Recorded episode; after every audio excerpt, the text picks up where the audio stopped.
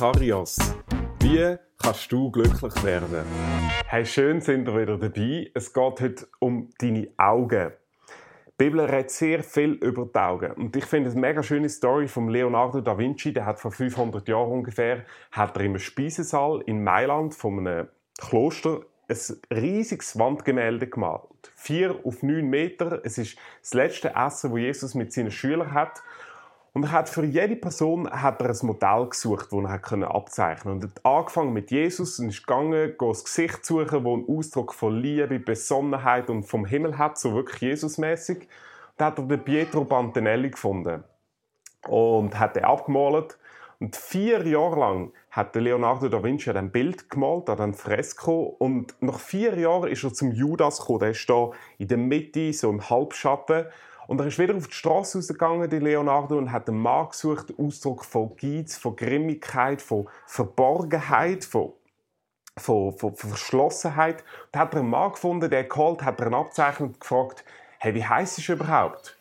Pietro Pantanelli heißt ich, sagt er. Und für die Leonardo ist eine Überlieferung, heisst, ist für ihn beeindruckend gewesen und hat ihm zu denken gegeben, was vier Jahre können in einem Menschen auslösen, dass er physiognomisch anders aussieht. Ich glaube, Jesus hat darauf Bezug genommen, wenn er in Matthäus 6, Vers 22 folgendes sagt. Das Auge ist das Licht des Leibes. Wenn dein Auge lauter ist, so wird dein ganzer Leib Licht sein. Was Jesus da kurz zusammengefasst eigentlich sagt, ist, das, was du anschaust, das prägt dich und verändert dich. Mit dem, wo du dich beschäftigst, das leuchtet nach dann aus dir wieder raus. Oder das Auge ist wie das Licht von dem Lieb. Das, was du anschaust, das kommt wieder raus. Ich möchte einen kurzen Moment dir geben, wo du dich fragen mit was beschäftigst du dich durch den Tag am meisten? Und was prägt dich von dem am meisten? Was leuchtet am meisten denn aus deinem Leben raus?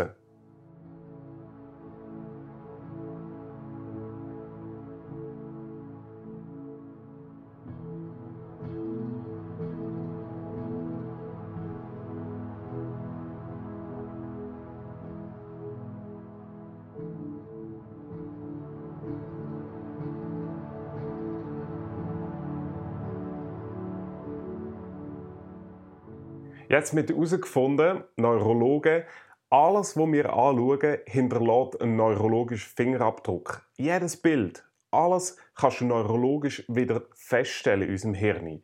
Das bleibt uns das ganze Leben lang. Jetzt hat es Ehetherapeuten gegeben, die haben das untersucht und sie haben festgestellt, dass Leute, die länger miteinander zusammen sind, lang verheiratet sind, die gleichen sich nicht nur in den Gewohnheiten an, im Lebensstil und so weiter, sondern die gleichen sich sogar physiognomisch an. Das heißt, je länger du verheiratet bist, je länger du mit jemandem zusammen bist, umso ähnlicher wirst du dieser Person.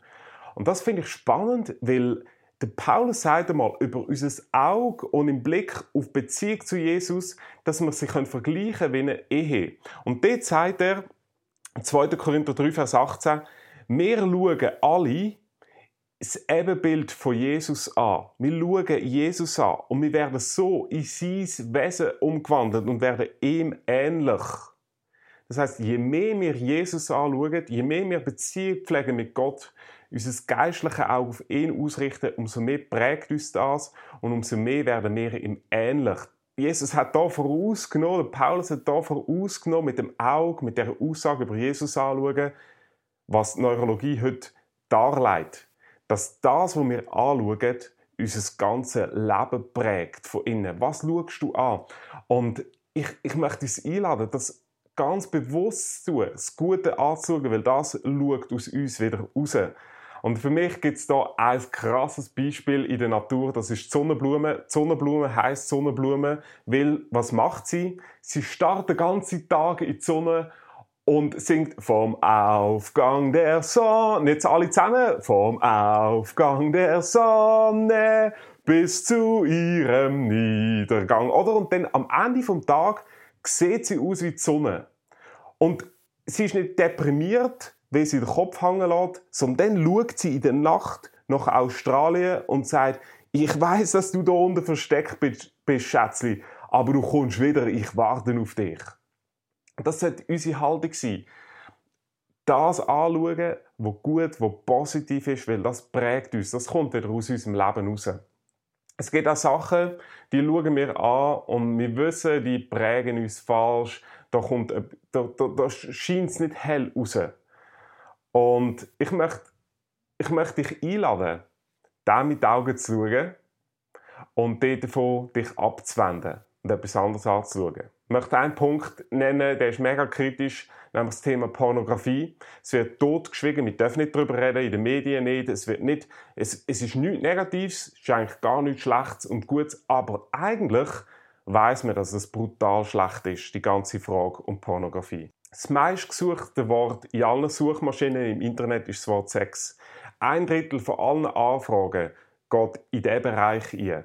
Man weiß, dass die Pornoindustrie in den USA mehr Umsatz macht als Microsoft, Google, Yahoo, Apple, eBay und Amazon zusammen.